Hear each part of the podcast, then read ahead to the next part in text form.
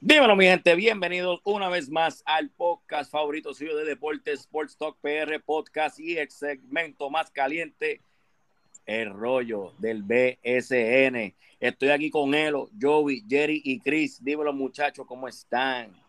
Dímelo, dímelo, saludos a todo el mundo, buenas noches, buenos días, sea la hora que nos escuche, estamos activos. Estamos aquí, estamos ready. Saludos, saludos, mi gente. Bueno, andamos muchas cosas pasando, muchas cosas que vamos a estar hablando hoy. Obviamente vamos a hablar el Power Ranking actualizado, vamos a hablar del jugador de la semana y el jugador del mes del mes de abril. Hay muchas cosas que vamos a estar hablando y empezamos con la acción hoy al 30 de abril. Vamos a empezar con esos Power Ranking que hubieron algunos cambios. Empezamos por el número 12 que esta semana son los gigantes de Carolina. Jerry, háblame de los gigantes. Bueno, los gigantes esta semana solamente jugaron un jueguito que fue el sábado, ayer. Este, jugaron contra Fajardo un juegazo, se acabó 71-70. En ese juego, Tremont Waters falló dos tiros libres y lo terminó Emi Andújar con una huira. Se acabó 71-70. Eh, Tremont Waters fue el, el eh, eh, eh, uno de los jugadores destacados de ese partido con 13 puntos, 3 rebotes, 7 asistencias, 3 steals. El refuerzo Tillman, 17 puntos, 12 rebotes. Jordan Crawford con 10 puntos, 5 rebotes, 6 asistencias. George Condit con 11 puntos, 6 rebotes y 4 blocks. Este, mira, realmente ese equipo tiene récord de 1 y 5. Te diría que las 5 derrotas las han vendido caras, pero no saben cerrar el partido. Pienso que es por la juventud de, del equipo, son nuevos en la liga, tienen muchos jugadores que se están integrando en ese equipo este año. Este, realmente pienso que podrían estar mejor que el 1 y 5 que tienen, pero realmente creo que llevan tres juegos en overtime. Este, muchos juegos, los otros dos partidos los pierden al final. Eh, realmente, pues, la juventud le está pasando factura en los momentos grandes y ha sido un poquito difícil este comienzo para ellos. Cerrar el juego es algo que siempre hablan los dirigentes. Este, eso vamos a ver cómo mejoran ahí los gigantes. Pasamos al número 11, que es un equipo que está cachando fuego ahora mismo. Le dicen los de Ranchado. Vamos a hablar, vamos a hablar de los indios de Mayagüez. Cris, háblame de los indios. Pues mira, Mayagüez, primero que nada, la libró ya. Eh, esta semana se fueron 2 y 1. Eh, Primero empezaron la semana cogiendo una paliza en Bayamón por 44 puntos, 98-54. Eh, después de ese juego, el dirigente Xavier Aponte renunció. Ellos anunciaron a Cristian Dalmau como dirigente. Eh, pero esos dos jueguitos que ganaron, si no me estoy equivocando, los dirigió el asistente Bobby Borrata. Eh, y le ganaron a Guayama en Guayama en overtime, ahí fue que la libraron. Y se ganaron a Arecibo anoche Mm. Eh, en Mayagüez. Este, los dos refuerzos están calentando. Teren Jones y Dwight Bites. Jones esta semana se fue con 17 puntos, 11 rebotes. White empezó a coger el ritmo con 15 puntos por juego. Y Sean Page está cayendo en ritmo. Y pensábamos que este equipo venían muchos cambios de jugadores, todavía no se han dado. Eh, vamos a ver qué sucede. Si siguen ganando, ya tienen 2 y 7. Están bien cerquita de San Germán y lo que entran son cuatro por sección, así que yo creo que Mayagüez tiene, tiene break todavía, tiene vida. Este, esta semanita reciben a Guaynabo, van a San Germán y después reciben a Fajardo, que tienen unos juegos ahí que yo creo que esta semana es importante para ellos, eh, para ver dónde están parados, ver cómo. Cristian Dalmau qué tipo de ajustes viene haciendo, es su primera experiencia como dirigente en el baloncesto superior. Eh, y nada, este equipo siempre se ha dicho que tiene mucho talento individual, pero que nunca se ha encontrado en lo que es el colectivo. Y si este equipo logra encontrarse en el colectivo, va a ser un equipo difícil, difícil de ganárselo porque hay mucho, mucho talento. O sea, muchos jugadores que anotan. Eh, esta semana mejoraron muchísimo, anotaron 80 puntos por juego. Eh, tú sabes, pero tienen que seguir mejorando porque están últimos en porcentaje de 3 con 25% y último en tiro libre con 63% y, y tienen que ir mejorando eso, pero oye, ya la libraron y ya no están últimos en el Power Ranking de nosotros, así que están mejorando. Están mejorando, tienen que mejorar ese tiro libre. Te pregunto, Chris, antes de seguir, de esos tres juegos, ¿cuántos tú los ves? ¿2 y, dos y 1, 3 y 0? Yo pienso que pienso que pueden tirarse un 2 y 1. Yo pienso que pueden ganarle a Guaynabo o a Fajardo en casa. Siempre jugar en Mayagüez es difícil. Eh, y el jueguito en San Germán, San Germán ahora mismo está un poquito trastocado. Eh, y esa rivalidad siempre se da buena y Mayagüez le juega bien allí, al igual que San Germán a ellos allí, pero yo creo que yo creo que se pueden tirar un 2 y 1. 2 y 1. Duro. Y, y mencionaste a San Germán, y vamos con los Atléticos ahora en la posición número 10 esta semana en el Power Ranking. Elo, háblame de, de los Atléticos de San Germán. Los Atléticos de San Germán esta semana eh, eh, tuvieron un calendario bastante fuerte, diría yo. Tuvieron compromiso eh, fuerte. Los, Atléticos perdón, de San Germán juegan para 3 y 7 en la tabla de posiciones. Ellos están en la sección A, tienen 3, juegos ganados, 7 juegos perdidos es de los equipos que más juegos ha jugado, han jugado 10 partidos, están para 300 en la lista de, la tabla de posiciones. Eh, quiero comenzar hablando de los Atléticos, eh, aunque lo cubrimos en, el episodio pasado, eh, que, que, Chris lo mencionó, que estábamos en vivo en, haciendo el, episodio y se enfrentaron a, los capitanes de Arecibo, donde los Atléticos ganaron ese partido 80 por 72, lo estoy recargando recalcando, perdón, eh, ese, esa noche el mejor por San Germán lo fue el señor Nate Mason Jr., que acababa, era el, refuerzo recién llegado para ellos ahí mismo. Salió esa noche con 17 puntos, 4 asistencias. Y también eh, Randy Holly Jefferson, que metió 13 puntos, 10 rebotes. Eh, luego de eso, eso fue el lunes, los Atléticos jugaron back to back el martes 26 de abril. Se enfrentaron a los Leones de Ponce en el Pachín Vicens donde fueron derrotados por los Leones, San Germán 75, 11 89. Esa noche el mejor por los Atléticos de San Germán lo fue José Moni Rodríguez, 17 puntos, 7 rebotes. Eh, fue una noche un poco larga para los Atléticos en el Pachín. También Josué Erazo, que es de los talentos que está subiendo ahora y, el, año pasado participó con Mayagüez, este año está con, con los Atléticos, anotó 15 puntos, 5 rebotes. Y eh, Nate Mason, que es refuerzo, eh, ese partido solamente logró anotar solamente 10 puntos y 6 asistencias. Eh, jugaron back to back, Arecibo, martes 26 de abril se enfrentaron a Ponce. El miércoles no jugaron, luego el jueves vuelven a jugar contra Arecibo de nuevo, como visitante en el Petaca y Guina. Y esa noche fue bastante larga para los Atléticos, diría yo. perdieron por 19 puntos el marcador fue el 66 por 85. El mejor esa noche por los Atléticos lo fue Onsi Branch, 15 puntos, 8 eh, rebotes, 2 asistencias.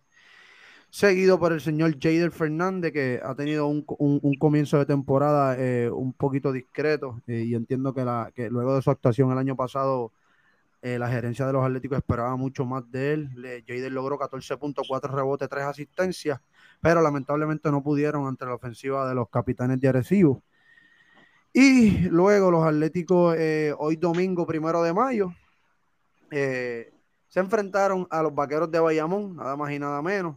Y lamentablemente, otra noche larga para los Atléticos de San Germán, fueron derrotados por los Vaqueros de Bayamón, 97 por 83. Ese partido fue apenas hace como 3, 4 horas, ese partido fue hoy. Eh, donde Bayamón pues salió por la puerta ancha. El mejor por los Atléticos de San Germán lo fue Holly Jefferson, que está de regreso con ellos, 23 puntos, 9 rebotes, 3 asistencias. Y no, eh, nota aclaratoria, en la noche de hoy contra los Vaqueros de Bayamón, la escuadra de los Atléticos, no hubo más nadie en doble dígito, solamente Holly Jefferson. El segundo mejor anotador de los Atléticos fue Ayala, que solamente logró anotar nueve puntos solamente y la noche fue bastante larga para los Atléticos. Eh, como dije, en la tabla de posiciones están para tres juegos ganados y siete juegos perdidos, 300 en la, tabla de posiciones. Y otra cosa que queríamos tocar es la situación que está pasando con Luis Palacoco en San Germán, que hoy salió una noticia de que fue separado del equipo y no fue nada más y nada menos por, por eh, problemas de salud, ya es un problema interno entre él y el equipo, eh, puede ser el coaching staff, puede ser el equipo técnico, la gerencia, no sé, algún problema tienen ellos y eh, él, pues hoy salió eh, la, carta abierta que ya todos hemos leído y, hay problemas en, San Germán, parece con Luis Palacoco y él le pidió a la gerencia un cambio y algunas de las palabras que dejó saber en la, en la carta fue que él había jugado muchas temporadas en esta liga, nunca había tenido problemas con nadie, ni de disciplina, ningún tipo de problema, que él ha representado todos los clubes que él ha jugado en esta liga eh, con mucho orgullo y que qué pena que tenga que terminar así, que le gusta jugar en, los Atléticos y la fanaticada y pues solicitó un cambio a la gerencia de los Atléticos. Hay que recalcar que también en esa misma nota habló que no tenía ningún problema con, los compañeros, ¿verdad? Con sus compañeros de equipo. Eh, pero vamos a estar bien pendientes, que estén, estén pendientes ustedes aquí a Rollo del BCN, que vamos a, a mantenernos al día también en eso. Pasamos al número 9, en el Power Ranking esta semana, que son los Brujos de Guayama. Jovi, háblame de los Brujos. Bueno, de los Brujos hay unas notas eh, negativas, pero estamos ahora para 2 y 5. Eh, venimos de tres derrotas consecutivas, 0 y 2 esta semana. Nos cancelaron un juego contra los Piratas por el aire. No se pudo, no se pudo dar ese jueguito. Eh, perdimos contra Mayagüez en overtime, un juego que vi y tuvieron chances de, ganar ese juego, pero cayeron derrotadas 91 por 89, Mayagüez librándola en el Roque Nido y caímos hoy derrotados ante los Piratas 82 por 81. Eh, no era el comienzo que los Brujos están acostumbrados a brindarnos. Es un equipo que compite muy bien y pues Ah, no han arrancado de la manera correcta en las positivas. Eh, tengo que Chris Ortiz ya lleva dos juegos con el equipo, se ha visto bastante fluido. También Brandon Davis cae en las positivas, se ha visto un poco más fluyente con el equipo. Y básicamente su mejor jugador, lo que es Terico White, que esta temporada ha, elevado su nivel de juego. 22.5 rebotes, 3 asistencias, eh, cae en las positivas obviamente, y a varios Josaya, perdone, 15.6 rebotes, eh, pero se están quedando un poco cortos en el esfuerzo y siento que deben de cerrar mejor los partidos. En las negativas, el juego en los indios, Javari Osaya no lo jugó porque se tuvo dolencia en la espalda, que salió lastimado el juego contra los Mets de Guaynabo el domingo y no, y no pudo jugar el juego de los indios. Y otra negativa que aún sigue presente, Alex Franklin no está eh, con el equipo aún, es una pieza clave en ese equipo. Y Denis Clemente se ha ausentado los últimos tres partidos, eh, aparentemente una lesión, lo ha tenido fuera de la plantilla.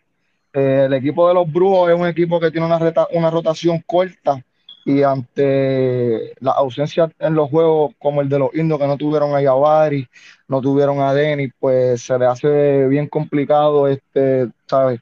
eh, dispuntar de manera positiva a lo que son los partidos. Pero los Brujos hay que seguir observándolo, es un equipo que compite y cuando tengamos toda la plantilla completa, eh, eh, es un buen momento para evaluarlo a ellos. Hablaste de nuevo, es la segunda vez que hablamos de, un equipo que tiene que cerrar mejor los juegos, así que hay que estar pendiente de los brujos en ese aspecto. Vamos a pasar al número 8 de esta semana en el Power Ranking, un equipo que nosotros fuimos a ver esta semana los grises de Humacao. Elo, háblame de la H. Eh, mira, los grises de Humacao, eh, eh, no hay mucho que hablar de ellos esta semana. Lamentablemente, juntando esta semana que pasó con la anterior, tuvieron tres partidos suspendidos, ya que tenían 10 jugadores mal de salud. tenían microplasma, nos indicó el coach ayer en la entrevista que le realicé.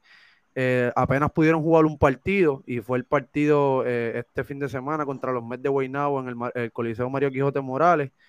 Eh, los Grises de Humacao ante un, yo diría que pues un, excelente comienzo si lo comparamos ¿no? Con, con, el año pasado, que apenas pudieron ganar tres juegos, si no me equivoco. los Grises de Humacao juegan en la sección B, están para 400 en la tabla de posiciones con dos juegos ganados y tres juegos perdidos. Han, jugado solamente cinco partidos.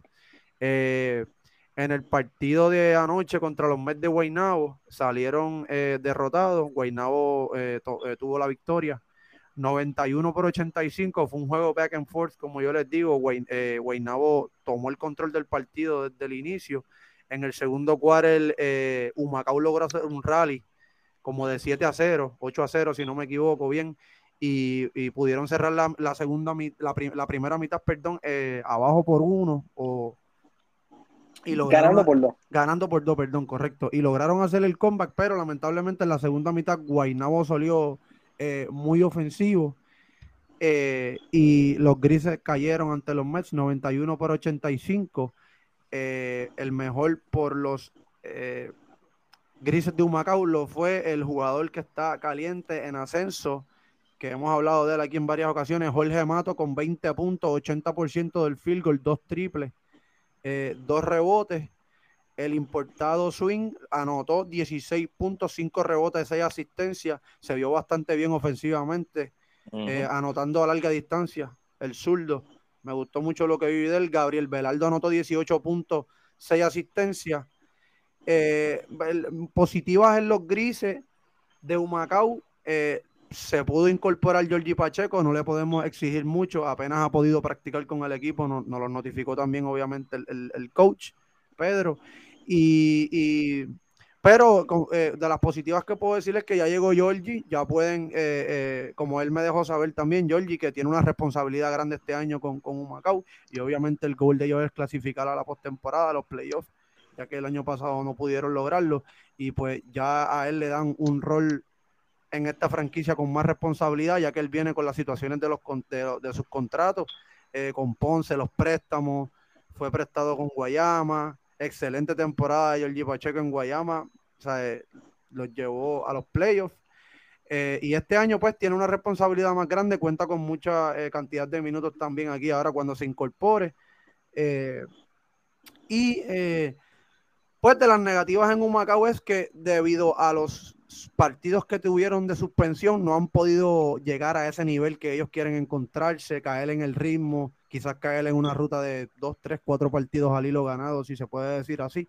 Pues, puntos negativos que puedo ver es que pues eh, debido a esa situación no han podido jugar eh, todos esos partidos que le suspendieron y eso pues como, como el, el, chemistry del equipo, encontrarse, jugar partido, la ausencia de Georgie llegó, tiene que acoplarse, conocer los refuerzos, que eso fue una de las cosas que él me dijo, mira, a mí de las tareas más, más difíciles es conocer a los jugadores, ¿entiendes? A, a, dónde yo tengo que llevar el pase, quién es mi tirador, quién no mete la bola, quién mete la bola. Eh, eh, los bases tienen muchas responsabilidades en la cancha, los puengares, y él pues tiene mucha responsabilidad con este equipo. Y nada, eh, veo un equipo de Humacao, eh, plantilla diferente completa, Jorge Mato ganándose los minutos en cancha, lo pudimos ver ayer, todos los muchachos, este, Jerry estaba, estaba Christopher, estaba Eddie, este, nos faltó Joe por allí, pero él también sabe el calibre que tiene Jorge Mato y, pues ayer vimos un Jorge Mato bien activo en defensa, bien agresivo en ofensiva y son de, las notas positivas que puedo hablar de los, de los grises de Humacao. Jorge Mato es, un muchacho que viene subiendo, que Beraldo salió a trabajar y me, gusta lo que trae Jorge Mato. Es un two-way player duro. O sea, eh, defensivamente está sólido, sólido, sólido, realmente. Y está metiendo la bolita que, lo añadió este año. Correcto. y, si no han visto las entrevistas, entren a El Rollo del BCN en Instagram, también aquí a Sports Talk PR en Facebook e Instagram. Ahí las van a poder ver todas, tanto con los jugadores y dirigentes de los Grises de Macao y los Mets de Guaynabo. So, del número 8, los, los grises de Macao. Pasamos al número 7. Pasamos a la palanca. Vamos pasando a la medalla cangrejero. Mira, Santurce esta semana jugó tres jueguitos. Eh, se fueron 1 y 2. Perdieron con Fajardo en Fajardo por 3. Este, después fueron a Ponce y, ganaron ahí en Ponce.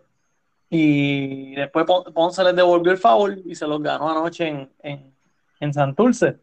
Este, positivo que yo veo de Santurce es que Gian Clavel está calentando. Esta semana promedió 17 puntos con 6 rebotes, tiró 44% de 3. Eh, tuvo un juegazo anoche contra, contra Ponce. Todo el mundo vio el, canastazo que metió para, para hmm. llevar el juego overtime. Y, y, yo he dicho siempre, ¿verdad? En los últimos dos episodios que cuando Ian Clavel empieza a calentar, Santurce puede ir mejorando. Sosa se ha mantenido caliente de afuera, 40% del área de tres. Ángel Matías esta semana promedió 12 puntos por juego. Este, así que por lo menos eso es bastante positivo con, con, Santurce. Eh, sí se dio hoy la noticia de que salió el refuerzo a la de Aminú y eh, Chick Diallo, que ha estado en la NBA, varios equipos, estuvo, su última participación fue en la G-League, promedió 14 puntos, 10 rebotes por juego, que vamos a ver. Diallo es un jugador bastante atlético, un centro que yo creo que les puede ayudar a defender la pintura. Este, esta última semana la visión estuvo bastante discreto. Así que vamos a ver cómo Diallo puede ayudar a Santurce a, ir mejorando. Este, esta semana Santurce la tiene bastante fuerte. Eh, lo visita mañana a Arecibo y después les toca ir a Quebradilla y después los visitan los vaqueros de Bayamón. Así mm. que el, itinerario de Santurce no está nada fácil esta semana. Eh, ese jueguito de mañana va a estar muy bueno. Santurce, como yo dije, poco a poco es un equipo que por lo menos, mira, está número uno en porcentaje de tres en la liga, 36%, y séptimos en el tiro libre con 71%, que yo creo que han ido mejorando eso. Pero me parece que esta semana va a ser una tarea fuerte para ellos y, va a estar bueno ver de qué están hechos esta semana y, cómo debuta Diablo, porque no está fácil. Tiene que debutar contra el ONU, contra Thomas Robinson y contra el Cubanas. Y, ese, y ese jueguito del 2 de mayo, nosotros lo vamos a cubrir, así que venimos con todas las exclusivas, con todas las noticias de ese juego, así que pendiente, mi gente. Y de ahí nos quedamos en la metro, vamos a pasar a lo que está en número 6 esta semana en el Power Ranking, pasemos a los Mets de Guaynabo. Joey, háblame de los Mets. Bueno, los Mets de Guaynabo tenemos récord de 4 y 3, tres victorias en hilo que para el, disfrute de todos nosotros es positivo. Se fueron 2 y 0 esta semana. Una nota bien importante de los Mets de Guaynabo, que somos ya reconocidos, los equipos nos respetan por eso, estamos 4 y 0 en, nuestra casa. Las tres derrotas que tenemos han sido en la carretera con equipos que han sido élites temporada tras temporada. Eh, tuvimos victoria esta semana entre los cariduros 105-82, un partido que se le salió de las manos bastante rápido a los cariduros. Y como él lo mencionó, eh, una victoria sobre los grises de Humacao, 91-85, un juego bastante, bastante competitivo que se vino a definir en los últimos minutos. Eh, nada, en las positivas, Sach, Hankins está de vuelta en la rotación. Eh, se había perdido los últimos dos partidos por por el, por el, el doblaje de, tobillo que tenía. Este, y ahora está regresando desde el banco, aportando en grande. Eh, una otra positiva es Ben Moore, que este año es importado, nos ha caído como anillo al dedo. Son 17 puntos por juego, 10 rebotes, 2 asistencias. Y básicamente lo que es la triple ofensiva, como yo le puse, lo que es Taekwondo, Moore y Bachman, se han encargado de darnos esta racha victoriosa. Han sido jugadores que se han complementado uno para el otro, están jugando muy bien. Eh, pues, Coach Greenbell obviamente le está dando la confianza a, un montón de jugadores. Estamos viendo un Guaynabo con una rotación mucho más amplia a lo que estábamos acostumbrados el año pasado. Muchos jugadores todavía aceptando su rol, viendo cómo pueden aportar en, el equipo. Lo que es Jonathan Ocasio haciendo tremendo trabajo, eh, Jeff Early, que el equipo de Guaynabo, pues esos son de las positivas que, yo he estado viendo. En las negativas, eh, bueno, Calviñales, como sabemos, cuando viene bien ofensivo es bien difícil contenerlo, pero cuando es inconsistente, pues, ¿qué es lo que está, ha estado pasando últimamente? Tuvo un juegazo contra, los, contra Fajardo, pero ayer estuvo un poco desaparecido contra un Macao. Eh, Jonathan Han aún fuera, eh, viene siendo en la, en la en la negativa y los baches ofensivos a veces cuando tenemos que anotar no anotamos y, nos vemos un poco erráticos pero súper positivo esta semana para, para tres victorias en hilo, 4-13, se posicionan sobre 500. Eh, era un equipo que siempre, lo dije en el podcast pasado, venimos de menos a más y no se espera menos de Guaynabo, de seguir viendo los partidos que vienen eh, a continuación, que viene, viene una tarea difícil. Primero hay que enfrentarse a, los indios en, el Palacio de Deporte y luego defender nuestra casa ante Arecibo. Partidazo el miércoles 4 de mayo. Esperamos que eh, el grupo esté ahí, pero eh, los Mets en, tremenda dirección, positivo. Eh, y vamos a ver lo que, lo que Coach Greenberg y los muchachos nos pueden seguir trayendo en las próximas semanas. Mencionaste a Jonathan Hahn y sé que tenemos una exclusiva de un update de Jonathan Hahn, por qué no ha estado jugando todavía, eh, con Elo, que habló con, con Greenberg. Elo, ¿qué fue lo que te dijo el coach? Eh, Greenberg me notificó que él, obviamente, sabemos que él tuvo la lesión en los playoffs pasados y por eso él no ha podido comenzar con el equipo. La lesión del hamstring que tuvo eh, contra, en la serie contra Bayamón. Pero él me estaba notificando que ya él estaba a punto de regresar y le dio COVID y le dio COVID y estuvo una semana fuera del equipo, sabe nada de práctica, nada de, de scrimmage con el equipo, tuvo seis, una semana fuera literal, apartado del equipo, ya se recuperó del COVID y pues me notificó que ya se acerca más la fecha de que él, él debute con el equipo. So, va a ser, va a ser bien importante yo supongo que esta semana eh, eh, Guaynabo y Jovi, eh, me imagino que sabe ahí el schedule. Guaynabo tiene una semana fuerte esta semana que viene ahora. Eh, el lunes se enfrentan a Mayagüez, miércoles contra los campeones capitanes de Arecibo y el domingo, que creo que es Día de las Madres, juegan contra los Leones de Ponce en casa. estamos 4 y 0. Antes, antes del domingo jugamos contra Fajardo en Fajardo, que es otro juego difícil. ¿Esta misma semana? Correcto, el jueves 5 de mayo. So, esta semana sí, tiene cuatro juegos. O sea, back, y o sea, back, to back, back Arecibo, Arecibo. Wow, calendario de los Mets está fuerte esta semana. Horrible. El calendario, el calendario de los Mets, lo habíamos hablado la semana pasada, que había sido uno de, de, de los más difíciles desde, desde, el comienzo de la temporada. Sí. Correcto. O sea, tenemos que jugar en la Pero, carretera eh, dos veces, Mayagüez y Fajardo, ¿verdad? Dos y dos. Lo, positivo de esto viene siendo que salimos ya de lo que el después del domingo 8 de mayo salimos de Arecibo y de Ponce, no tenemos que enfrentarlos más nada en lo que nos resta de temporada, que básicamente lo que nos queda en calendario próximamente son vamos contra Carolina tres veces, vamos contra Mayagüez de nuevo, que el calendario empezó fuerte, pero va mermando en, ¿sabes? dejándolo llevar por los récords y eso. Pero juego esta semanita es, de, es, de, es prueba de fuego, pero como mencioné eh, en las positivas, son los juegos contra Arecibo y Ponce, son en nuestra casa, que estamos, son, estamos invictos en nuestra casa, que yo creo que son juegos que debemos despuntar con la victoria, pero interesante por demás, hay que echarle un, un ojito al juego del miércoles, el juego del domingo, que son de suma importancia. Y hablando del equipo que va a jugar contra los Mets el 4 de mayo, mencionaste que son los capitanes de Arecibo y los capitanes de Arecibo son los que están quinto esta semana en nuestro Power Ranking. Elo, háblame de los capitanes. Los capitanes eh, han bajado un poco en el Power Ranking. Eh, Arecibo han pasado unas cosas esta semana que pasó ahora. Eh, Arecibo obviamente está en la sección A, juegan para cuatro juegos ganados, cuatro juegos perdidos, están jugando para 500 ahora mismo tercero en la tabla de posiciones en la sección A. Los capitanes de Arecibo, como bien les mencioné eh, al inicio, eh, en el episodio pasado estábamos cubriendo este partido en vivo que, que nos no, los notificó. Arecibo se enfrentó a San Germán el lunes pasado, el lunes 25 de abril, en el Arquelio Torres, donde fueron derrotados por los Atléticos de San Germán 80 por 72. El mejor esa noche por los capitanes de Arecibo lo fue el señor nada más y nada menos que Chinemelo El ONU, 18 puntos, 17 rebotes.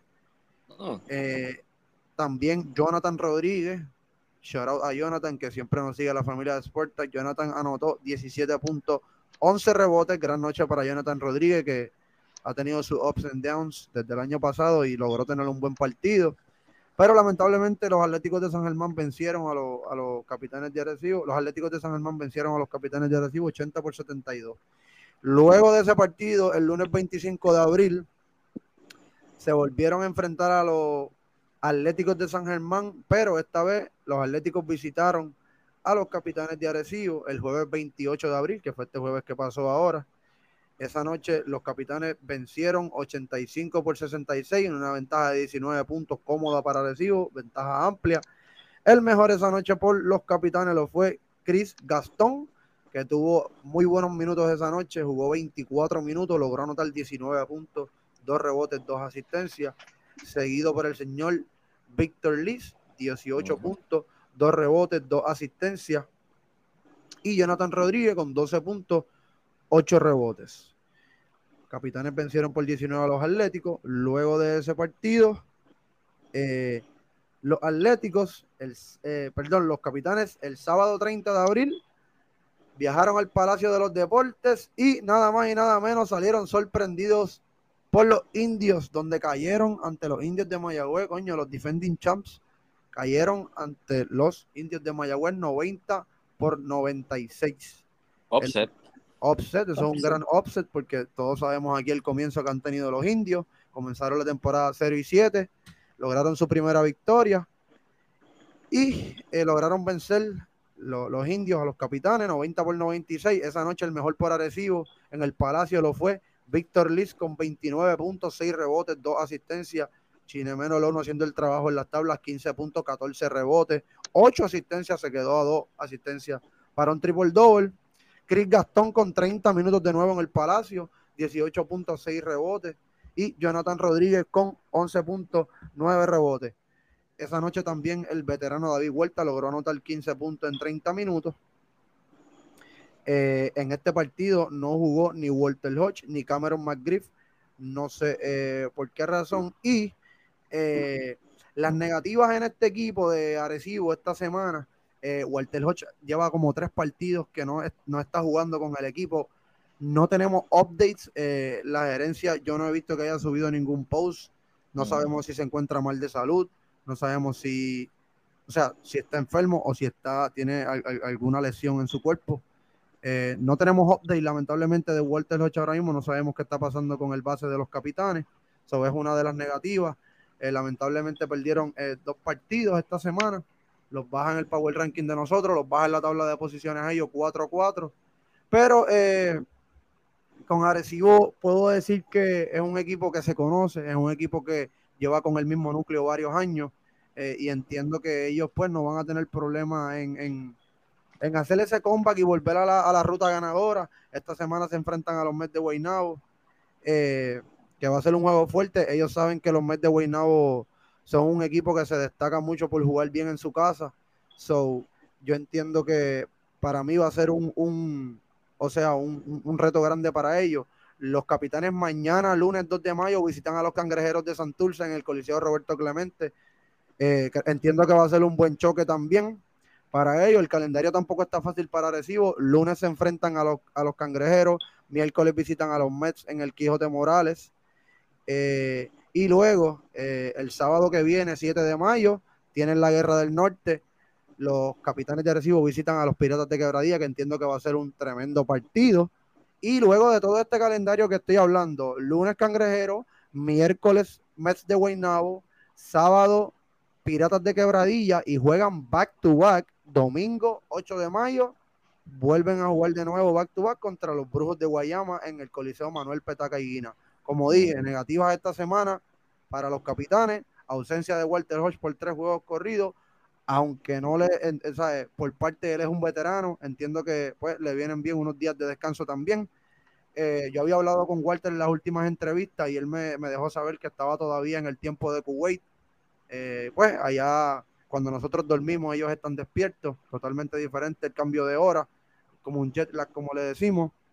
Y pues me dijo, me, dijo que no, que todavía ellos no se han encontrado a su máximo nivel este año. Le falta mucho por, por, mejorar. So, siguen esperando a Gustavo Ayón. Fabián Eli me dijo que él sigue siendo parte del grupo. Son notas positivas en este equipo. Para mí es que es un núcleo y un equipo que se conoce y tienen tantos veteranos como piezas jóvenes y no me sorprendería que hagan un ron de cuatro juegos corridos eh, en victoria. So, Vamos a ver qué pasa con los defending champs. Sí, es que una pregunta que una pregunta bien importante que nos estamos haciendo nosotros y los fanáticos de Arecibo es ¿por qué no está jugando Walter Hodge? estaremos bien pendientes a eso. Cualquier cosita, obviamente, eh, lo estaremos subiendo al rollo del BCN. Y de los defending champions pasamos al rancho vaquero y vamos a hablar de los vaqueros de Bayamón. Jerry, ¿qué tienes ahí de los vaqueros? Bueno, los vaqueros de Bayamón con el partido de hoy se fueron esta semana con 2 y 0. El primer partido fue el miércoles, Bayamón versus Mayagüez en, en el rancho. Ese partido se acabó por 44 puntos, señora. 98-54 se acabó. Ya. Este, Ángel Rodríguez se fue con 21.7 rebotes, 9 asistencias. Cliff Durán, que está de vuelta allá en el BCN después de la lección que tenía en el pie, Ujú. eh, terminó con 17.2 rebotes y una asistencia. El refuerzo de Juan Hernández, 15 puntos, 15 rebotes. Y Benito Santiago se fue con 14.5 rebotes y 3 asistencias. En el partido de hoy, eh, victoria nuevamente versus San Germán. Se acabó 97-83. Ángel Núñez fue el mejor del partido con 23.5 rebotes, 3 asistencias. Angelito Rodríguez, eh, modo MVP, se fue con triple doble, 17 puntos, 12 rebotes, 11 asistencias. Benito Santiago, Wow. 11 puntos, 4 rebotes, 4 asistencias. Y Mae Romero con 15 puntos, 5 rebotes. Bueno, Angelito Rodríguez tenía que mejorar porque la semana pasada tuvo bien discreto. se- este, terminó con 5 puntos en el primer partido que tuvo la semana pasada y que- creo que hizo 11 asistencias y con Arecibo se fue bien discreto, solamente metió también como 5 puntos y un field goal malísimo, eh, un juego horrible para él, pero esta semana se reivindicó y Bayamón cuenta ahora con récord de 5 y 2, están segundo en la sesión B de- del BCN. Cabe destacar que ese partido que mencionaste, que se fue discreto con cinco puntos, fue el partido que cubrimos en Arecibo y realmente, de, de acuerdo al, al- al- al- a, la, al- a la rivalidad que se ha creado en las redes, este, como decimos nosotros, era un partido que esperábamos mucho más de Ángel Rodríguez en, sí. en el encuentro contra Walter Hodge y los capitanes, pero pues ellos le... le- le- yo entiendo que para mí eh, eh, es- es- ese día Angelito tenía en su mente toda esa presión de la, del media, todo, todo el tirijala que tenían. Y como que yo entiendo que él, no, él, él salió a jugar baloncesto, pero pues todos tenemos una mala noche, eso no tenemos duda. so, Claro, claro. Sí, hay que estar pendiente a ellos, porque algo, algo, que, algo que voy a decir, y hablamos de ellos back to back, eh, se habló mucho en el off-season de los vaqueros, de los capitanes, obviamente, por ganar el campeonato, pero no, lo, no los hemos visto implantar ese miedo y ese terror que estaban implantando ambos equipos la temporada pasada. So, vamos a seguir viendo a ver ¿Qué- qué pasa. creo que se enfocaron entre ellos mismos y no vieron que la liga realmente entre todos los equipos crecieron bastante. Inclusive en, en la entrevista de medio tiempo que le hicieron a, a Nelson Colón los otros días, él mismo dijo que la liga ha mejorado un montón y que los equipos son más fuertes este año, o sea, de cada equipo. Sí, y lo, y lo estamos viendo y lo vamos y vamos a hablar de, de, de esos equipos porque ahora vamos para el top 3 del Power Ranking esta semana. Habrán cambios en el top 3, vamos a ver. Vamos con el número 3, que esta semana son los cariduros de Fajardo. Cris, háblame de Fajardo. Mira, Fajardo esta semana eh, se fue con 2 y 1. Le ganaron a Santurce en casa por 3. Perdieron con Guaynabo, un juego que Guaynabo, pues hablamos ahorita que dominó todo el juego. Y le ganaron a Carolina, como había mencionado Jerry, por un punto. Eh, y ya van dos veces, yo creo que ya Fajardo la gana por dos o tres puntitos nada más. Así que Fajardo tiene 5 y 2 overall. Muy bien pudieran tener 3 y 4, 4 y 3. Ujú. Eh, pero, ¿verdad? Ganar es ganar. Este, positivo esta semana para ellos fue que Davon Jefferson se vio espectacular, diría yo, ¿no? ¿Verdad? Se vio como en los tiempos cuando vino al principio con los capitanes de recibo, se vio muy, muy bien, eh, dominando en la pintura, con los movimientos de él, este, cogiendo faltas personales, anotando muchísimo. Este, y nada, eh, Alan Colón estuvo fuera unos días, eh, también por una situación de salud, entiendo que fue algo de COVID. Él no dirigió contra Guaynabo ni contra Santurce, no estoy seguro, pero contra Carolina él regresó. Este, nada, este equipo ahora mismo está segundo en porcentaje de 3 con 35%. Eh, están quintos en el tiro libre con 72%, que no está, no está mal. Y como hemos hablado, todavía están esperando, ¿verdad? Eh, jugadores clave como Guillermo Díaz, que todavía está jugando en Argentina, está jugando muy bien allá, promediando 16 puntos por juego. Eh, John Holland, que está jugando en, en Turquía y está jugando, el equipo de él clasificó a la semifinal de la Euroliga, así que se puede tardar más todavía en llegar John Holland. Este, pero yo entiendo que ellos lo están esperando con bastante paciencia. Y algo positivo que vi es que en el cuadro regular se integró, ahora está en el cuadro regular Iván Gandía. So, está jugando junto a Abreu y Gandía y, está bien interesante verlos a ellos dos jugar juntos con, con Andújar y los dos refuerzos. Este, Fajardo esta semana también tiene un itinerario interesante, juegan en Bayamón, eh, luego reciben a Guaynabo y terminan jugando en Mayagüez este, la semana. Así que va a estar bien interesante ese jueguito en Bayamón, muy bueno también. Eh, ellos le ganaron a Bayamón el día inaugural en, casa. Este, y nada, lo, que se esperaba de Fajardo, que iba a dominar esta sección eh, junto con los vaqueros. Ahora mismo los dos están uno y dos en la sección. Este, y se ven bien. Yo creo que Fajardo, si se mantiene ahí entre el 1 y el 2, cuando le lleguen los cañones grandes, como hemos dicho aquí, es, es contendor a semifinal. Como tú, como tú dijiste, lo, ellos están esperando bien a, a, John Holland y me lo dijo Flor Meléndez en la entrevista y yo estuvo allí conmigo cubriendo y nos dijo que sí, que él tiene, él está comprometido con ellos totalmente, que tan pronto termine sus compromisos se va a integrar al equipo. Exacto. Y hay que, hay que estar pendiente, todas las semanas va a ser así, mientras el equipo siga teniendo éxito, toda la semana la intriga de, qué va a pasar y los movimientos de, roster que ellos van a tener que hacer eventualmente eh, están fuertes. So, siempre vamos a estar pendientes de ese equipo para esos movimientos. Ahora vamos al puesto número 2, que vamos a hablar de los Leones de Ponce, que están en el puesto número ranking esta semana. Jerry, ¿qué tienes ahí de los Leones? Bueno, los Leones de Ponce terminaron esta semana con 2 y 1. Cuentan con récord de 7 y 2 en, la temporada completa. En el primer partido se enfrentó a San Germán. Fue el martes 26 de abril. Terminaron victoria 89 a 75. El mejor del partido fue Yerrel de Jesús con 16.2 rebotes, 2 asistencias. EJ Crawford, 14.2 rebotes, 1 asistencia. Ismael Cruz, 13.4 rebotes, 2 asistencias. Y el refuerzo John con 12.7 rebotes, 2 asistencias. Dividieron con Santurce los partidos que tuvieron. El primero fue el 28 de abril en Ponce. Eh, cayeron derrotados 81-79.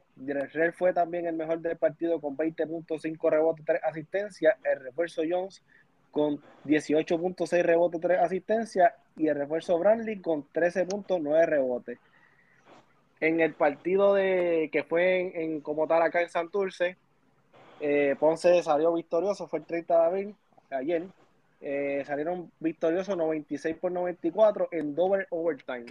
Mm. En lo, eh, Sacho, un partidazo, había que el triple de. Ay, de, se me fue el nombre, de. de Santurce.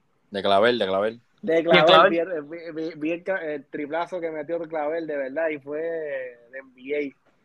Eh, lo mejor, en el mejor de ese partido fue nuevamente Guerrero de Jesús tuvo una gran semana con 24 puntos, 3 rebotes, 5 asistencias. Mike Rosario con 18 puntos, 3 rebotes, 1 asistencia. El refuerzo Bradley con 3, 17 puntos, perdón, 13 rebotes, 3 asistencias. Y Jones con 14 puntos, 14 rebotes, 2 asistencias.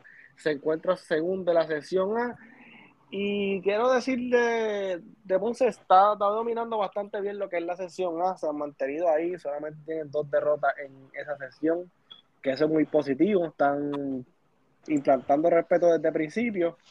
Este, y también eh, vi un video en las redes sociales de estos días que Ismael Cruz tuvo parece que un atentado con, con el dirigente William Moscano no sé si será de minuto. Pasa que hay muchos jugadores ahí. Está Mike Rosario, está Mike Cruz, está el mismo J. Crawford. Son muchos. Eh, eh, Luis López, que este año está teniendo grandes minutos. ¿sabes? No sé si hay ahí una fricción por cuestión de los minutos, cuestión de. Bien fuerte ese, el altercado. Sí, sí, sí, sí, sí, sí, fue bastante fuerte. No sé si qué pasará ahí, porque realmente tiene muchos gares, el equipo tiene muchos gares y cada quien va a decidir sus minutos también.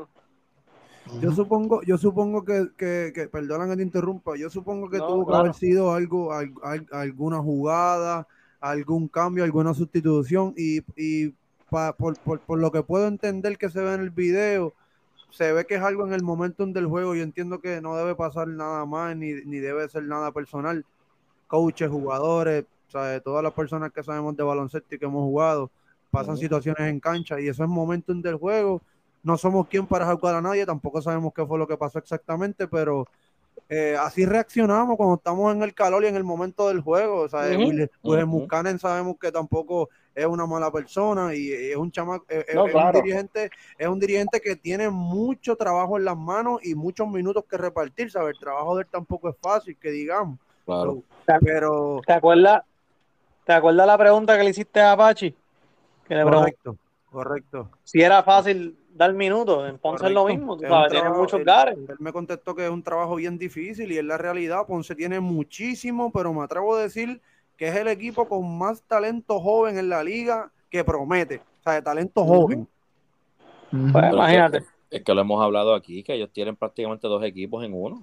Tienen muchos chamacos con futuro, ¿sabes? pero con un futuro sólido. Y el Crawford, Luis López y el de Jesús está en su pica ahora mismo. ¿Sabes? Tienen muchos jugadores por desarrollar. Eh, Ford, Murphy. cuando, venga, cuando, cuando venga Lin Ford, tiene mucha, mucha, responsabilidad. ¿De dónde van a salir los minutos?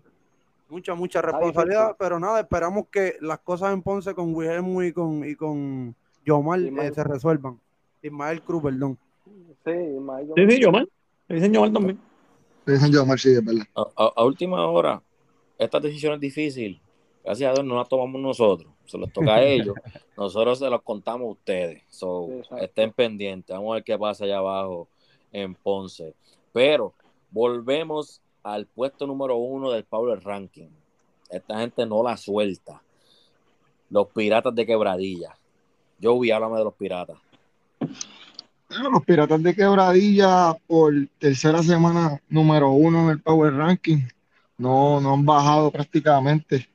Eh, esta semana jugaban dos veces, ambas veces contra los brujos, uno en el Roque Nido, que quedó suspendido por el aire, y la otra, los brujos viajaban a la guarida pirata, que el juego fue hoy efectivamente, y salieron los piratas con la, victoria, con la victoria 82 por 81.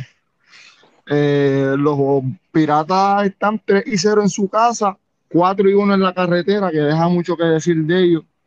La única derrota que ellos tuvieron en la carretera fue pues una bastante eh, aplanadora contra los Mets de Guaynabo eh, como dato curioso de este equipo que está 7 y 1, ellos están, noven, ellos están novenos en anotaciones en la liga con 79%. 79 puntos, perdón. Los piratas están novenos. Eh, El promedio es 79 puntos. Están últimos en field goal con 40%. Y están novenos en el triple con 31 puntos con 31%, perdón. Que este equipo se la ha ingeniado para estar 7 y 1. Ah, obviamente, muchas bajas en el equipo, pero son datos que lo, lo, lo, analicé hoy y se me hace un poco complicado ver como un, equipo que está noveno en anotaciones, noveno en el triple y están 7 y 1 para el inicio de temporada. buen trabajo ahí, yo, oíste, con eso, eso que traíste a mesa, durísimo información, buen trabajo ahí. Wow, esos son números de, de, de, un equipo que no está en el primero en el standing. y, a, eso, a, eso, quería, a eso quería hablarle a Joe, por eso, por esos números, y como dice, como dice él, tremendo trabajo buscando esos números, porque si tú le estás hablando a un fanático del deporte, tú no, tú no mencionas récord, tú no dices ni, ni, ni el roster, tú le hablas de esos números exactamente nada más. Una persona jamás te va a decir, ah, esta gente tiene que estar primero obligado. Porque es que, es que ni eso. O sea, e, e, esos son números de un equipo que puede estar hasta, si acaso, hasta, hasta sotanero. Ya antes están poniendo 40% de field goal, hermano. Eso es bien bajito, ¿viste? Bajito. para, un equipo, sorry, eso es malísimo. Este, pero como yo he dicho aquí, semana tras semana, el crédito, hats off, como uno dice, según uno se quita el sombrero, ante el coach Larry Ayuso, que ha hecho excelente trabajo. Eh, hay que recalcarlo cada vez que se hable de los piratas y siguen en una nota positiva. Es un equipo que no, se esperaba este 7 1 de arranque. En las positivas, como siempre las menciono, Carlos Emory, enorme para los piratas en este inicio de, temporada. Philip Wheeler, el salto que, él estaba esperando, la oportunidad que estaba esperando con Coach Larry. Se le, dio la oportunidad, le, le, dio las riendas del equipo y ha lucido gigante. Y en las positivas hay que contarle con el tipo que ha hecho el trabajo noche tras noche. Thomas Robinson, 17 puntos, 13 rebotes, 3 asistencias. En las negativas siempre hay que mencionarla. Aún tienen a Will Martínez fuera. Eh, yo lo figuraba y lo he dicho en, en, en pocas anteriores como el cañón grande de ellos, pero no lo tienen ahora mismo. Aquí tengo una sección nueva que se llama el Breaking News, que esto es noticias que he, he, he, he buscado, he buscado. Y tengo a, a, Gary Brown, se había rumorado que, que iba a, a, a, entrar la primera semana de mayo. Me llegaron rumores que el 6 de mayo culmina en Turquía. Bobby Harris también se supone que esté en mayo eh, a, a, ¿cómo te digo? Este, uniéndose al equipo, perdón. Y Isaías Piñeiro se cuenta con él para junio. So, esos tres tipos ya tienen fecha, solamente falta que entren al equipo que si están 7 y 1 con las bajas, imagina cuando estos Gary, que es lo más que ellos necesitan, se, se, se, se incluyan al equipo como Gary Brown y Bobby Harris. Este equipo, el cielo es el límite y con Larry de piloto hay que contar con los piratas noche tras noche. Este, yo quería dar eh, decir algo, este, bueno, y a, a, los fanáticos piratas que me escuchen, no le estoy tirando la mala. Para mi entender, los piratas tienen lo que es un schedule bastante fácil, ha sido bastante fácil lo que, en cuestión de los equipos con que han jugado esta primera semana, pero cabe destacar que tienen 7 y 1 y eso es lo que yo digo que a los equipos de abajo tú le tienes que ganar siempre y con los de arriba, con los sólidos, tú, tú tratar de dividir. Tráigame, lo, han hecho bien, lo han hecho bien tráigame ahí lo, con, por favor por encima lo, a, a, a, ¿sabe? con quién ellos se han enfrentado en estos primeros partidos de la temporada. Ellos se han enfrentado con Quebradilla. Sí, Quebradilla. Quebradilla, Quebradilla en que... se ha enfrentado, te voy a decir. Caro, Carolina, Humacao, los Mets, los Indios, Atlético, uh -huh. le ganaron a Recibo y le ganaron a los Indios. Y la ellos han jugado con la única derrota que ellos tienen es la que, que la que Guaynabo le ganó por 29. A Guaynabo por 29. Correcto, sí. la única. Pero cabe destacar que se prepararon, hicieron el trabajo ante Arecibo y le ganaron. Correcto. Que, ¿sabes? Ellos han, como mencionó Jerry, le han ganado a los equipos que se supone que uno le gane porque son con los que tú no puedes desaprovechar una victoria. Correcto. Y con los equipos como uno dice, de contendores, le sacaron una victoria Recibo, perdieron eh, contra los Mets en Guaynabo, un equipo que Guaynabo le ha ganado a Fajardo en su casa, le ha ganado un sinnúmero de, de equipos en su casa, que básicamente esa derrota contra Guaynabo, pues, es un equipo localista, como mencionó José Abreu, y uh -huh. yo le doy el mérito a los piratas, le doy el mérito, el equipo claro, que ellos claro. tienen, el equipo que ellos tienen era para estar fácilmente en, en posición mucho peor, aunque hubiera sido fácil el schedule, todo va a seguir llegando semanas, van a seguir llegando partidos. Ahora mismo ellos juegan el martes contra San Germán, el jueves contra, contra Santurce y el sábado contra Recibo. Y no solamente eso, la semana que viene, el lunes van contra Ponce. Sobre el calendario se va afinando. Vamos a ver de qué están hechos los piratas cuando se enfrenten a Santurce, a Recibo y a, y a Ponce ya que estamos midiendo con que han tenido juegos fáciles, por no faltarle respeto a los otros equipos, pero ¿sabes? Es la realidad. Vamos a ver cómo les va esta semanita para, para, la próxima semana, a ver si siguen en una nota positiva. Buen trabajo, yo con la data de quebradilla. De verdad que no puedo entender todavía cómo este equipo está primero con los números que me diste, 40% de field goal, que eso es sumamente bajito porque estamos hablando de field goal en general completo de la uh -huh. temporada para, para este año. Están jugando uh -huh. sin un poingal natural porque ellos no tienen un poingal natural ahora mismo. No, no uno. Y, ¿sabes? Carlos Emory, los, ¿sabes? El, el, el, para mí, most improved player este año, si en esta liga lo dan, para mí hasta ahora es Carlos Emory, definitivamente. Sí, correcto. Sí, sí, sí. Pero pre y... pregunta, pregunta rápida, y esto puede ser sí o no. Voy a hacer una pregunta rápida antes de, antes de continuar, ¿verdad? Larry Ayuso, ahora mismo, favorito para coches de Jersey. No, no, eso yo iba ahora mismo. Sí, definitivo, una línea. Definitivo. Sí. Una como línea. Dijo, como dijo Joby, me quito el sombrero ante Larry. Papi, proyecto nuevo, roster nuevo, coaching staff nuevo. Eh, y un, sin un gal. O sea, todo nuevo, to, o sea, prácticamente él tiene una plantilla nueva. Obviamente tiene jugadores que ya él conoce, que han compartido con el otros clubes pero tienes un proyecto nuevo en tus manos, un experimento nuevo, y tú arrancas uh -huh. la temporada 7 y 1. Eso, eso cabe destacar que está haciendo un buen trabajo. Uh -huh. Bueno, por, por tercera ocasión, los Piratas de Quebradía en el tope eh, de nuestro Power Ranking. Así que gracias, muchachos. De verdad, la- se, se votan cada semana con la información de los equipos. Vamos a ver si la semana que viene hay, hay algunos cambios. Habrá algún equipo que logre tumbar a los Piratas de allá arriba del puesto número uno. Vamos a ver, pero vamos. Vamos a pasar al jugador de la semana. Que un poquito de controversia entre nosotros mismos, pero se sacó. Y esta semana fue Davon Jefferson, de los cariduros de Fajardo. Chris, Estuvo bueno, oye, este hombre bueno. promedió 24 puntos, 10 rebotes, 2 asistencias, 69% del field goal. Y el equipo jugó con un récord de 2 y 1. Chris, ¿qué tú crees de ese hombre? No, está, esta, semana prácticamente cargó a Fajardo. Todos los, o sea, los tres juegos, el tipo cargó a Fajardo sobre 20 puntos en todos los juegos. Eh, anotó creo que 30 y, 30 y algo contra Guaynabo y de verdad que de verdad que se vio, se está viendo esta temporada súper bien, como cuando vino con Arecibo al principio, no, no como el año pasado que tal vez estaba fuera de forma, no estaba luciendo muy bien. Eh, yo creo que este año él vino como con, con, ¿verdad? Enfocado, como dice uno, ¿no? Arecibo lo había dejado fuera, a lo mejor él vino, ¿verdad? Y se preparó mejor este, para esta temporada y de verdad que lo que está, hasta ahora lo que está tirando es un macramé de temporada y, y se ve muy, muy bien Jefferson. De verdad que sí. Duro. Este, yo no sé, vamos a ver, ¿qué, qué ustedes creen de eso? Este, dime por ahí, este, Galdo, ¿qué tú crees? Divon, Divon Jefferson, Divon a mí realmente no me deja de sorprender. Eh, Jefferson eh, llegó a esta liga en el 2018 por primera vez como refuerzo de los capitanes de Arecibo. Exactamente ese mismo año el dúo de Jefferson y el ONU llevaron a los capitanes a la final.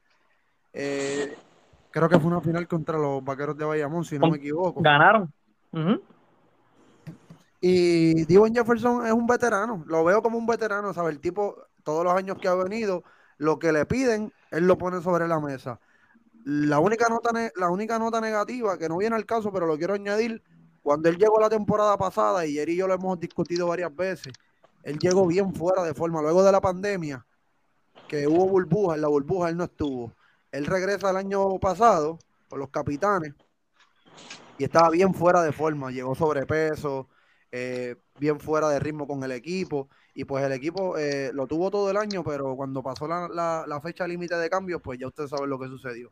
Eh, lo sacaron y trajeron a Gustavo Ayón, pero definitivamente este año Divon Jefferson trabajó con su físico, lo vemos otra vez en shape, haciendo excelente trabajo con los cariduros de Fajardo.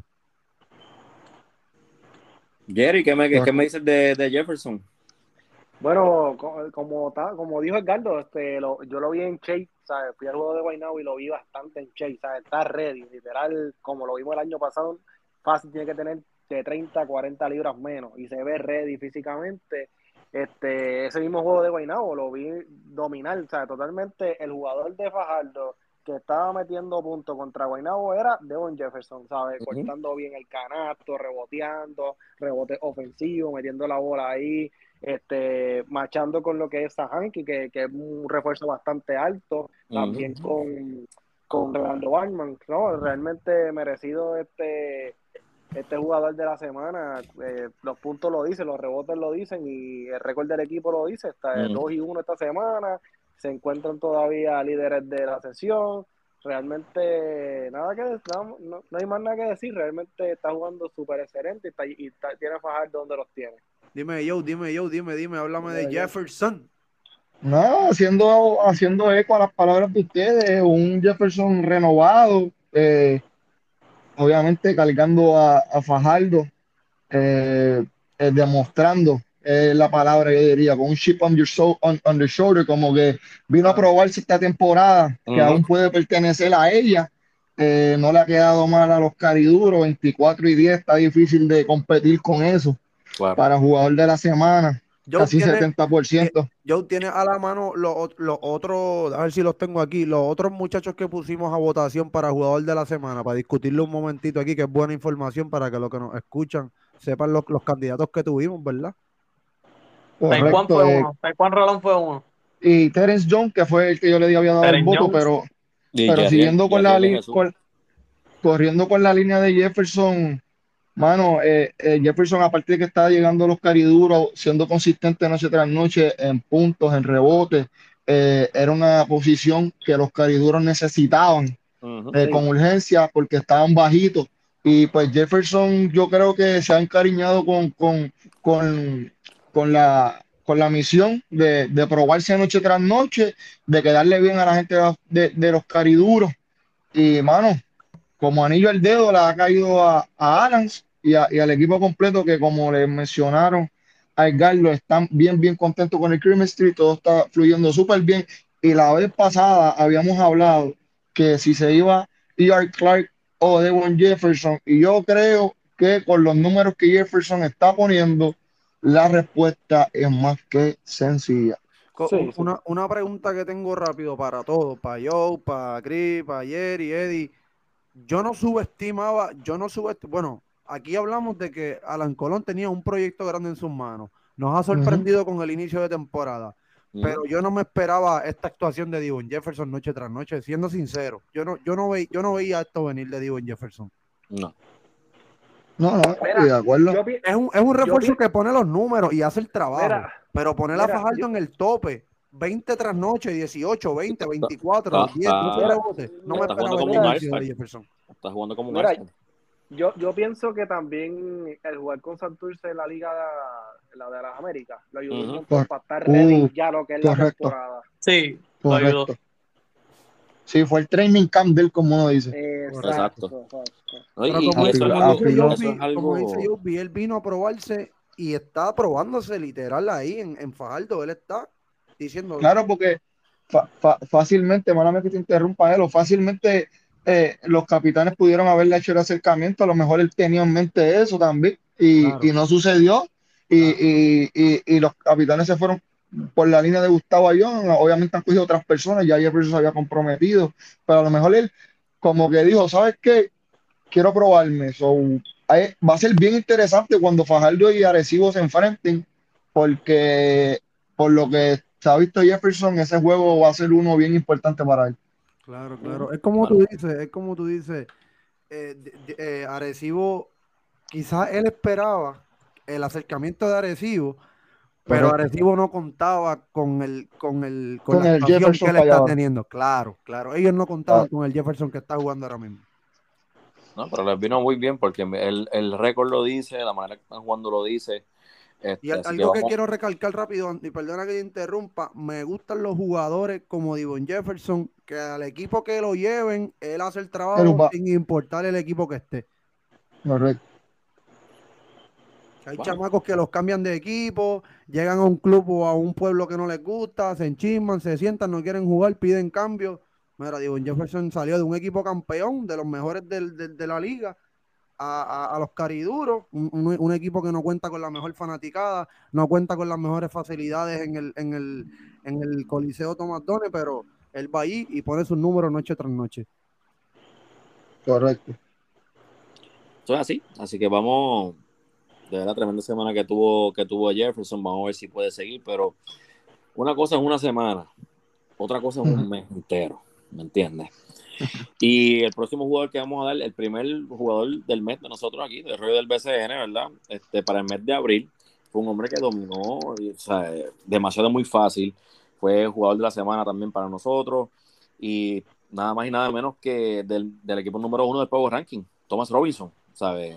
El tipo dominó fácil la liga. Te, yo, para que sepas, el hombre promedió 17 puntos, 12 rebotes, 3 asistencias con 42% de field goal en el mes de abril. Fue, como les mencioné, varias veces jugador de la semana. ¿Qué me tienes que decirle Thomas Robinson?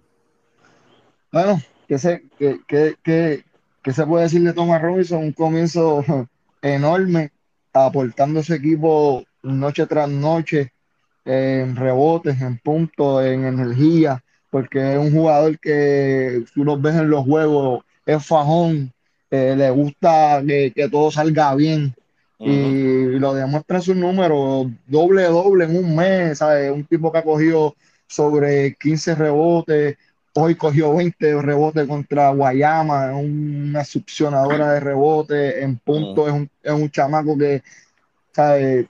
tapea bien, se mueve bien, rolea bien cuando se aplica en rol. 20 rebotes hoy, wow.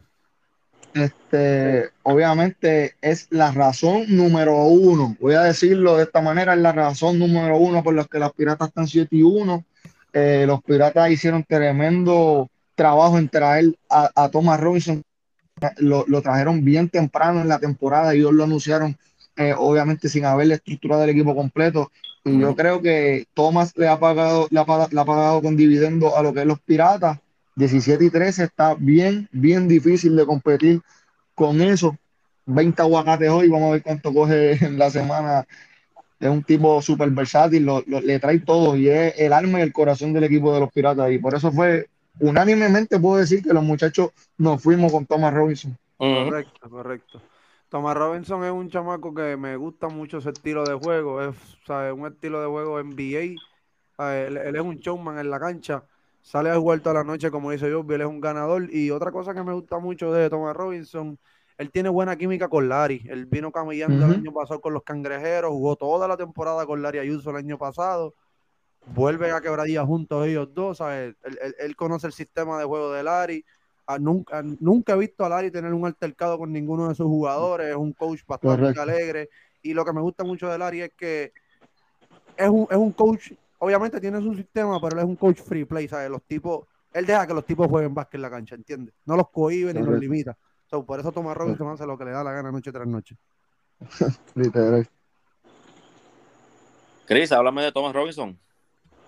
No, ¿qué te puedo decir?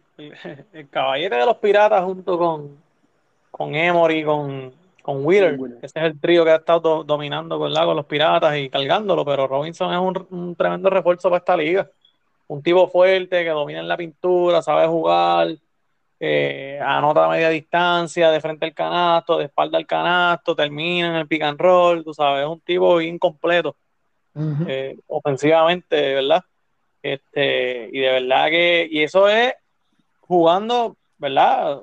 Sin un armador estelar, ¿sabes? Correcto. ¿sabes? Le está llegando la bola con, con, los muchachos que tienen ahí haciendo un buen trabajo, porque están haciendo un buen trabajo.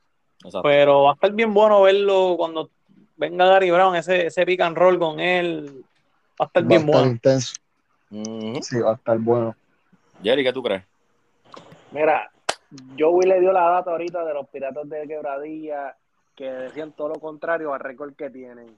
Y simplemente el nombre es Thomas Robinson, ¿sabes? el hombre que los ha cargado, este, literal en los hombros, o sea, él, él lo ha llevado de los hombros de equipo este, dominando completamente, uno de los mejores refuerzos ahora mismo. El año pasado también lució espectacular, pero este año está siendo mucho mejor. Como dice Chris, este, sin, todo eso sin contar con, una, con un Gar que jale juego, ¿sabes? Como que, que tengan que doblar a ese, a Gar y él se quede más libre. Inclusive hasta él mismo ha bajado la bola en diferentes partidos. Este, nada, ha dominado la liga por completo y es merecedor por completo de, ese jugador del mes. Realmente espectacular lo ha hecho.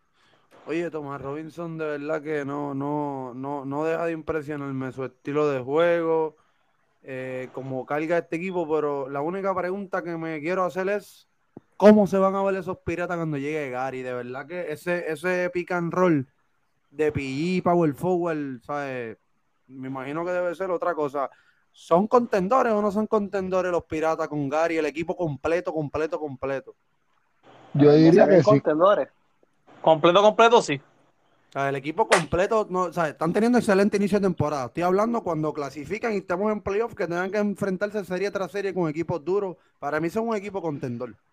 Yo digo que, yo, yo digo que sí y, y, hago y enfatizo también en lo que está pasando, lo bonito que está pasando Emory y Philip Wheeler.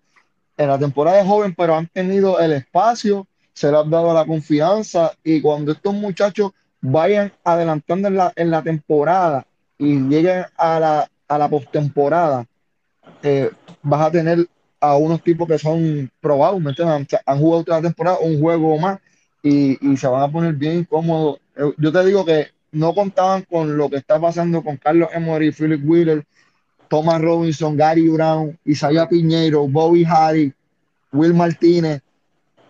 ¿Sabes? Estamos hablando de nombres y de jugadores elite, se puede decir. Ahí hay dos selecciones de la liga, de la selección de Puerto Rico que no están jugando en, los Piratas, Isaías Piñegro y Gary Brown, que fácilmente puede ser el Puengal, Puengal abridor y, y, y, el, y el forward de, de, de la alineación puertorriqueña. Eh, ¿sabes? Tú añades eso a lo que está pasando en, los Piratas y obviamente va a tomar su tiempo, pero sin duda alguna eso tiene, debe ser este un equipo de, para contar con ellos, todos cuatro, ¿sabes? Semifinales, yo diría. Y, oye, otra cosa que quiero recargar antes de irnos, Thomas Robinson, de ocho partidos que ellos han jugado, están 7 y 1, obviamente, 8-75. 5 doble doble. 5 doble doble. El único juego malo que él tuvo fue contra los Mets de Guaynabo, más ninguno. El único juego que él fue discreto fue la noche de Guaynabo. Más ninguno. 5 doble doble, lo tenía en las anotaciones, se me había olvidado, pero 5 doble doble. Y, si no me equivoco, ese día de Guaynabo hizo, ¿sabes? Fue discreto, pero tuvo 3 y 7. Sí, anotó 13 puntos, correcto. Pero en comparación a las noches que está teniendo de 20 y pico de rebotes, 17 rebotes. No, sí, 15, 11. Como Esa noche de hoy. Como dijimos ahorita, todo el mundo tiene una noche mala, coño, pero de 8 juegos, el tipo se ha tirado 7 partidos por encima de la línea. Elite, elite, elite. Yo creo que se ha quedado, hubo un partido que se quedó por por un rebote del doble doble, que yo creo fue, fue 27 y 9, no sé si fue contra, no, no recuerdo. Creo que fue, contra Carolina, el primer partido de la temporada fue eso. Correcto, un rebote para un doble doble que ¿sabes? cuántos doble dobles no, no, no, hubiera, no hubiera hecho, tuviera seis de ocho juegos. Correcto. está, tremendo jugador que tienen los piratas y cuando se le complete el equipo, el cielo es el límite para ese equipo. Bueno, así que ese fue nuestro jugador del mes por el mes de abril, Thomas Robinson, hombre que, que como mencionamos, fue jugador de la semana anteriormente con nosotros también, nos ha, escrito, eh, súper super buena gente él, así que shout out to Thomas Robinson, Player of the Month. Y con eso pasamos a los standings. Vamos para los standings rápidamente, vamos a empezar con la sección A. Número 6 en la sección A, los Gigantes de Carolina con récord de 1 y 5. 5 están los Grises de Humacao con récord de 2 y 3. 4 se encuentran los Cangrejeros de Santurce con récord de 4 y 5. Guaynabo en el puesto número 3 con récord de 4 y 3. Bayamón, los Vaqueros en el puesto número 2 con récord de 5 y 2. Y número 1, Fajardo, los Cariduros con récord de 5 y 2. En la sección B, Número 6, los indios de Mayagüez, que están con récord de 2 y 7. 5 se encuentran los, los Atléticos de San Germán con récord de 3 y 7. En la posición número 4, los Brujos de Guayama con récord de 2 y 4. 3 están los Defending Champs, los Capitanes de Recibo con récord de 4 y 4. Número 2, los Leones de Ponce con récord de 7 y 2. Y número 1, el equipo número 1 en la liga, los Piratas de Quebradilla con récord de 7 y 1. Dímelo, muchachos, ¿qué clase de programa algo más que tengan que decir. Para mí eso, el, el episodio de hoy, muchachos, quiero felicitarlos a todos. Yobi, me encantó la asignación tuya de hoy, quiero resaltarte, eh, sinceramente, me gustó mucho lo que hablaste de los piratas, la data, estuviste haciendo tu asignación muy bien. Christopher, Jerry, Eddie, durísimo, el episodio estuvo durísimo. Quiero recalcarle a todos que estamos subiendo contenido semanal, estamos grindeando, como decimos por ahí. Eh, con la pregunta que le encanta a Joby hacerme, ¿para qué? Pero está bien, no vamos a entrar en detalle. Pero quiero que quiero realmente, antes de cerrar este episodio, felicitarnos todos, Jerry, Joby, Christopher, Eddie. Para mí, dentro de lo que tenemos hasta nuestras manos y las herramientas que tenemos, obviamente no contamos con un equipo profesional, pero eh, nos tomamos la tarea desde el día uno de hacer contenido, de dividirnos las tareas, trabajar en equipo y como mismo nos regañamos y nos decimos las cosas que están mal, tenemos también que decir las cosas buenas y quiero felicitarlos a todos aquí públicamente. Me gusta lo que estamos haciendo, me gusta la página como va creciendo y me gusta lo que estamos haciendo. Eh, felicidades para todos, trabajo en equipo, teamwork, me, me, gusta, me gusta lo que estamos haciendo y quiero decirle al público que nos sigan en las redes, el rollo del BCN en Instagram, Sports Talks en Facebook e Instagram, todos los muchachos tenemos las cuentas de nosotros en Instagram en el bio de la página de Sportax. Joby tiene su Instagram personal si lo quieren seguir. Siempre estamos compartiendo contenido de baloncesto y deporte. Jerry tiene su Instagram, Chris tiene su Instagram, Eddie tiene su Instagram. Pero lo más importante que fuera de nuestras redes personales, el rollo del BCN en Instagram, Sportax en Facebook e Instagram. Eso es así, eso es así. Y gracias a ustedes por escucharnos cada semana. Este, vamos a estar toda la semana subiendo contenido de BSN por aquí.